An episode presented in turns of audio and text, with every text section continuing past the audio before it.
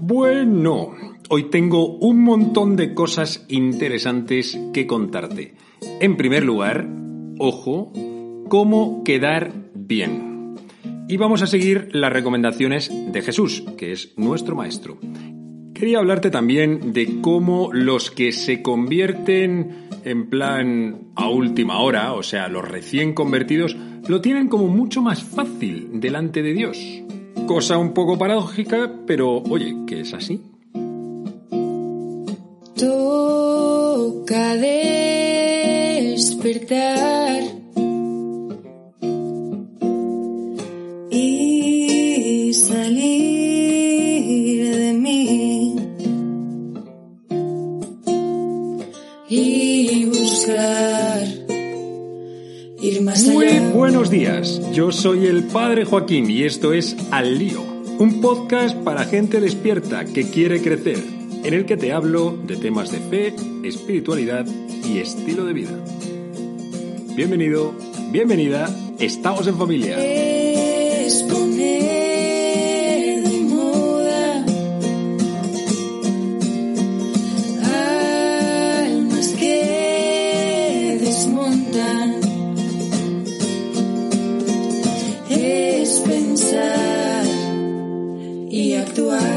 bueno, antes de pasar a materia, te quiero contar un par de cosillas que si te lo digo es porque puede interesarte. Lo primero, ya os avisé de que este fin de pasado iba a haber un retiro muy especial para novios, para parejas que ya están como un poco hechas, que no se van a casar, pero necesitan también, oye, pues renovar y tal. Bueno, ha sido un encuentro espectacular. Quien lo mueve es gente amiga. Bueno, el caso es que han tenido un retiro, un retiro, la pera de retiro, mm, de renovación de los cimientos de esos noviazgos, para poner a Jesús como, como la roca principal, o sea, donde empezar a construir, o sea, de ahí mirar hacia el futuro.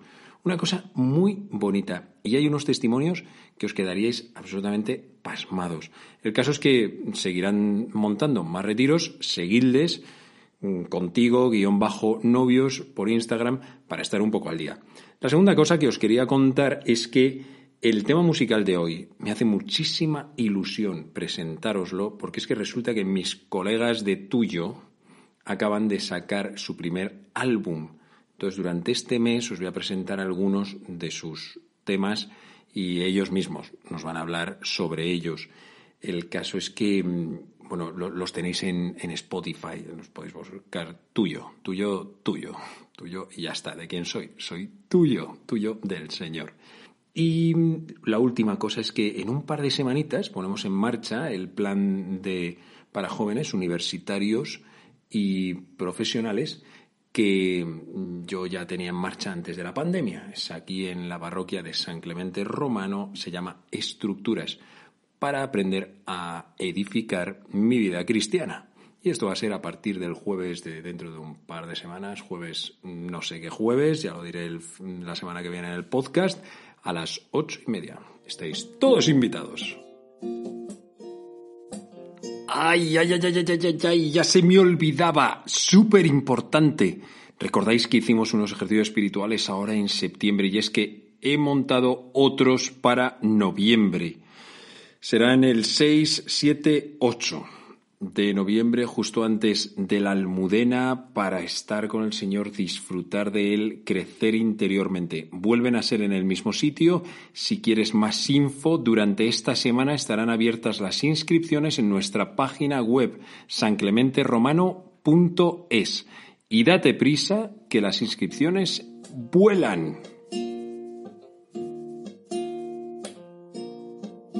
No sé a quién se le ocurrió pensar que el rollo de Jesús era un tipo hippie llevándose bien con todo el mundo y nunca diciendo nada fuera de lugar, porque en realidad las lecturas que os estoy presentando últimamente son auténticas bofetadas. Es que te dejan temblando y la parábola de hoy no es para menos, es precisamente la que nos va a inspirar sobre este tema que os decía de cómo quedar bien y también, claro, con quién hay que quedar bien. Vamos a escucharla. Te la presento, está en Mateo capítulo 21. En aquel tiempo dijo Jesús a los sumos sacerdotes y a los ancianos del pueblo. ¿Qué os parece? Un hombre tenía dos hijos. Se acercó al primero y le dijo, Hijo, ve hoy a trabajar a la viña. Él le contestó, No quiero. Pero después se arrepintió y fue. Se acercó al segundo y le dijo lo mismo. Él le contestó, Voy, señor, pero no fue. ¿Quién de los dos cumplió la voluntad de su padre? Contestaron, el primero. Jesús les dijo, En verdad os digo que los publicanos y las prostitutas van por delante de vosotros en el reino de Dios. Porque vino Juan a vosotros enseñándose el camino de la justicia, y no le creísteis. En cambio los publicanos y prostitutas le creyeron. Y aun después de ver esto, vosotros no os arrepentisteis ni le creísteis. ¡Zas! Pero vamos, y sobre todo cuando uno lee el Evangelio pensando que es que podría estar dirigido a él, en vez de mirar a los demás y pensar, "Mm, esto le vendría bien escucharlo a tal persona. Cuando uno lee el Evangelio pensando que puede estar dirigido a él, pues inevitablemente te interpela. Te quiero dar primero un pequeño contexto. Estamos en Jerusalén.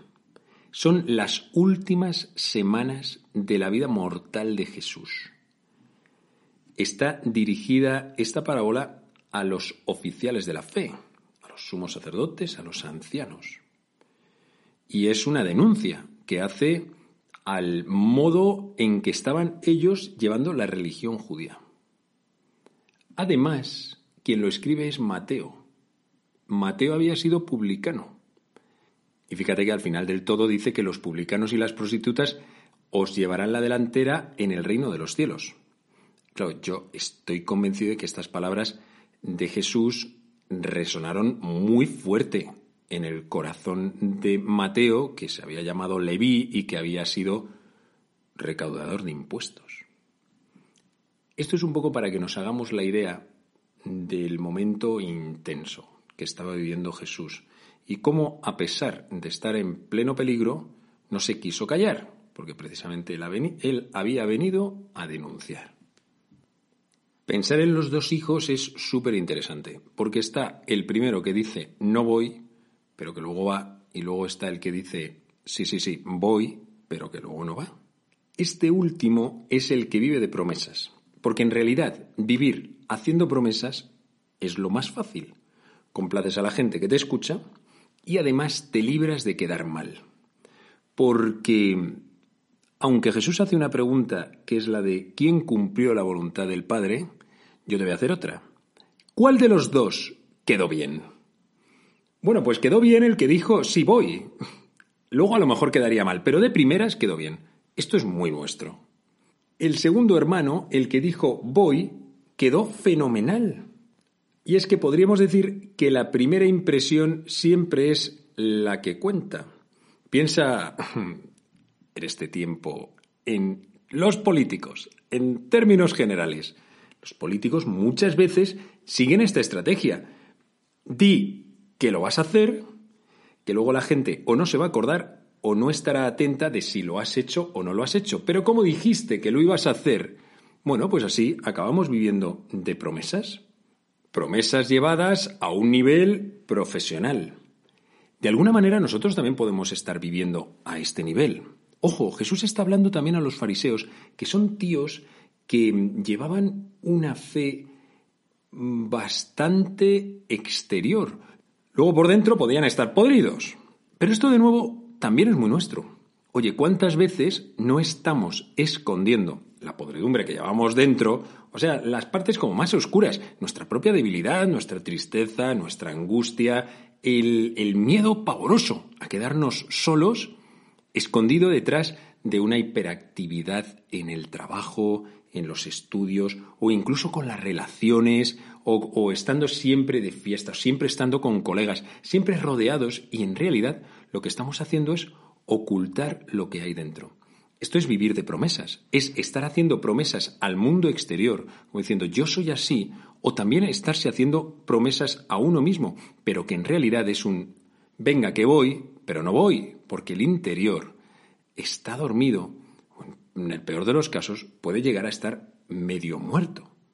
A nivel religioso esto también se ve dentro de la iglesia y lo hemos visto todos y a lo mejor nos pasa un poco. Este punto del que dice que voy pero luego no va es para creídos en su fe o también para mediocres. Gente que está en un sí pero no. Pienso, este verano estuve, estuve ayudando a un sacerdote de un pueblo y estuve celebrando misa en algunas aldeas. Oye, en una había una cosa curiosísima y es que en los últimos bancos, como rollo los últimos dos bancos, tenían, había un cartelito que ponía hombres. El caso es que empezó la misa y les dije a la gente, oye, tengo una pregunta, es que si no os la hago, reviento. Éramos diez en esa... Era una iglesita pequeñita, ya te digo, de aldea. Y, les pregunto, ¿y por qué pone ahí a los hombres? Y me dicen las señoras, bueno, pues porque los hombres se sientan ahí atrás. Esto es, esto es, voy, pero no voy. Es decir, estoy, pero en realidad no estoy dentro de la misa. Me gustaría estar echando la partida de parchís. No sé si se sigue jugando al parchís o al dominó o a qué en estos sitios. El caso es que podía estar en cualquier otro sitio. No estoy de corazón. Oye, o a lo mejor resulta que llevo años yendo a misa, pero para nada me voy a confesar. No, no, no. Esto, esto claro que no. Me estoy moviendo a estos niveles. A un nivel de pensar que soy bueno y que no necesito nada más y que mm, no necesito yo ya seguir creciendo en la fe. No, yo, como si hubiese dicho un sí hace 20 años, hace 10 años, hace 5 años, pero no necesito seguir creciendo. U otro caso, que a lo mejor resulta que estoy llevando una vida, una vida religiosa que es mediocre, que en realidad pues no me da alegría, no me está llenando, no. Bueno, y luego está el otro hermano que cuando le dice el padre, oye, vete a trabajar a la viña, directamente le dice, no voy. Este era un borde. ¿Qué clase de respuesta es esa? A mí me parece un poco duro y que también de cara a Dios, pues es una cosa dura. Es que Dios te esté invitando a formar parte de su vida, te esté invitando a vivir una vida cristiana y tú digas así rotundamente, mira que no, mira que no. Y sin embargo, precisamente este es el que luego sí que va, porque se siente mal. Bueno, pues vamos a fijarnos un poco en este, porque a lo mejor nos puede enseñar algo. El tío fue leal a su palabra. No fue un sí pero no, fue un no, un no. Y aquí lo que vale es el último movimiento, que fue que quiso ir. Si no voy a ir, lo digo. Esto es lo mejor, delante de Dios es lo mejor. Porque mientras uno se mantiene en el sí pero no, es muy difícil convertirse. Y en esa mediocridad nos podemos estar moviendo durante años y encima pensando que no hay más que hacer. ¿Qué va? Este tío, el del no, fue leal y fue un tío auténtico. Oye, que a lo mejor no es lo ideal decirle no a Dios, de acuerdo, pero fue auténtico. Dijo, es que yo quiero seguir pecando. Oye, pues ya está. Pecador, pero veraz. Ya sabía a qué atenerse. Rebelde, pero no cobarde. Es duro, es duro decir, este no quiero, incluso más duro todavía, debe de ser tener que escucharlo, y también por parte de Dios, pero estás siendo auténtico. Esta autenticidad es precisamente la que lleva a la conversión. Porque solamente si has dicho un no, si has dado la espalda totalmente a Dios, luego te puedes convertir o solamente si te haces consciente de que en realidad le estabas dando la espalda, aunque pensabas que no, que esta es la experiencia de muchos que se están convirtiendo en estos últimos tiempos, que se dan cuenta de que habían sido unos mediocres y entonces dicen, jo, yo tengo que construir mi vida en torno al Señor. Por eso, esta parábola lo que nos viene a decir es que es mejor quedar bien al final que al principio. Que los últimos serán los primeros y los primeros los últimos y que los bien quedas con Dios son los que al final se deciden a ir a trabajar a su viña. Por cierto, si quieres saber más sobre qué es este trabajo de la viña, escucha el capítulo de la semana pasada que fue precisamente sobre esto y el emprendimiento al que Dios nos quiere enviar. Te cuento ahora qué tiene de interesante esto de la conversión de gente, digamos, de los últimos. Pero antes, como te había anunciado, quiero presentarte este super tema de tuyo. Se llama Nunca dejas de cuidarme, es un bombazo. Tenemos aquí a María que nos va a contar de qué va esto y qué le ha dicho a ella, qué le ha inspirado. María, ¿qué tal? Cuéntanos. Hola, Padre Joaquín. En primer lugar, muchísimas gracias eh, por darnos esta oportunidad. Yo soy María Visca, soy la batería del grupo de música tuyo y quiero explicarles el significado que, que tiene para mí la canción de Nunca dejas de cuidarme. Bueno, a mí, a mí eh, muchas veces, como a muchos creyentes, pues me cuesta me cuesta creer que, que Dios me ama y, y, que, y que Dios me mima. Yo creo que la palabra cuidar es una palabra muy importante en una, en una relación de amistad, una relación íntima. Y realmente lo pienso y, y, es que por mucho que las cosas me vayan mal o bien, es que Jesús siempre está ahí cuidándonos. O sea, esa palabra cuidar es, es como, es como estar preocupado por esa persona, mimar la relación. Y es que realmente es, Jesús siempre va delante de nosotros, no nos pierde nunca de vista. Y, bueno, yo a veces hago el ejercicio de, de, decir, no, es que yo sé, Jesús, que tú nunca dejas de cuidarme. Y en ese momento es cuando me doy cuenta de que realmente Jesús me quiere y, y, y siempre está allí mimándome, mimándome, sin dejarme cuidar nunca. Mil gracias por todo eh, que Dios os bendiga a todos y seguid escuchando las canciones eh, y rezando un montón con ellas. Adiós, un abrazo.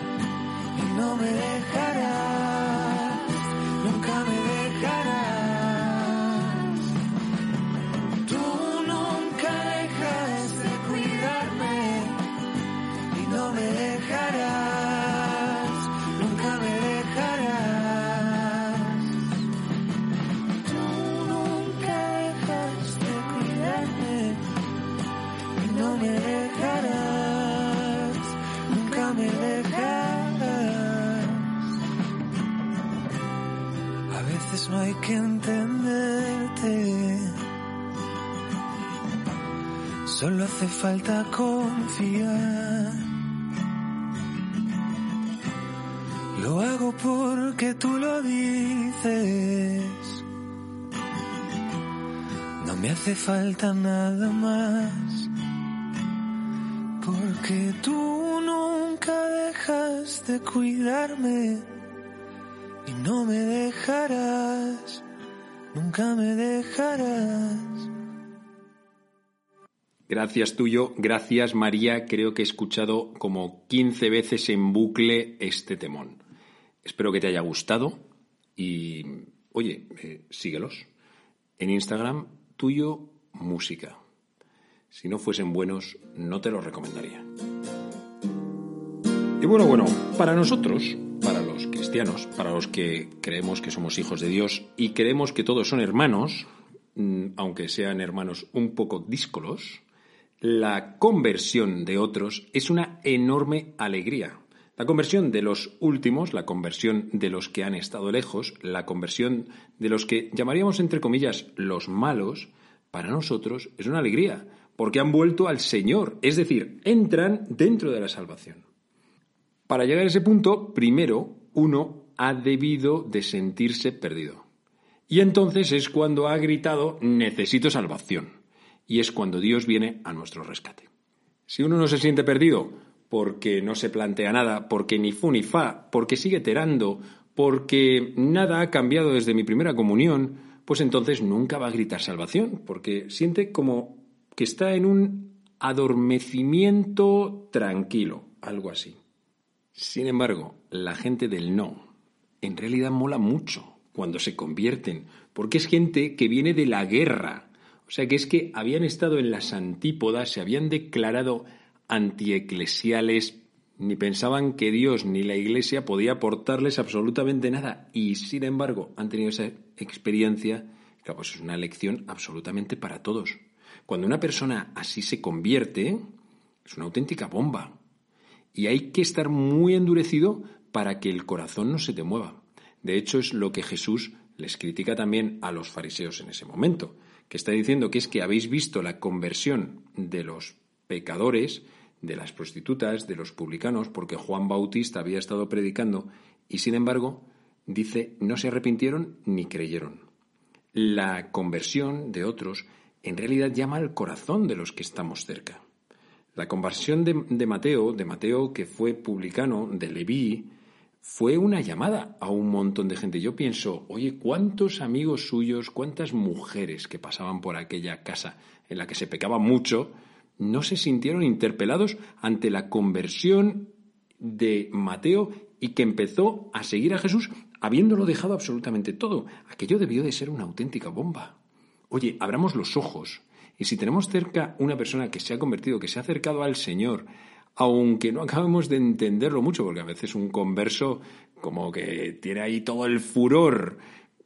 Oye, pero vamos a reconocer que Dios ha hecho una cosa magnífica y que podría hacerlo también conmigo.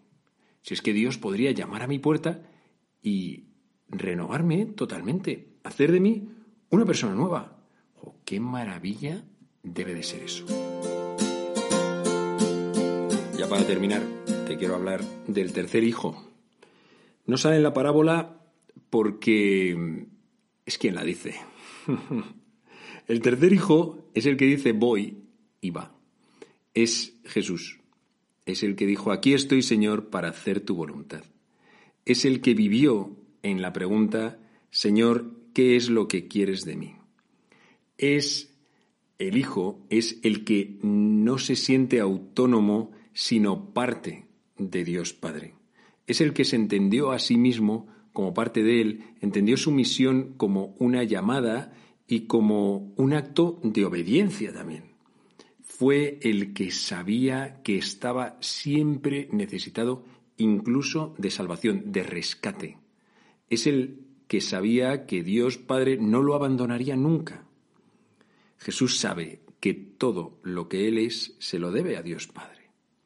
Por eso nuestra inspiración última aunque tengamos que ser auténticos y tengamos que ser de los que vamos a, trabajar a la viña, nuestra inspiración es Jesús. Jesús es el que dice desde el primer momento, voy y entonces va. Jesús es el auténtico bien queda. Quien queda mejor de todos es Jesús. ¿Por qué no quedar bien desde el primer momento? Y sobre todo con Dios. Con Él es con quien tenemos que quedar bien. Bueno, pues hacia eso vamos. A decir un sí, Señor, aquí estoy para cumplir tu voluntad y a vivir en esa clave de Señor, ¿qué es lo que quieres de mí? ¿Cuál es el trozo de viña en este mundo en el que tú me quieres trabajando? Y entonces adelante, Señor, que voy de cabeza.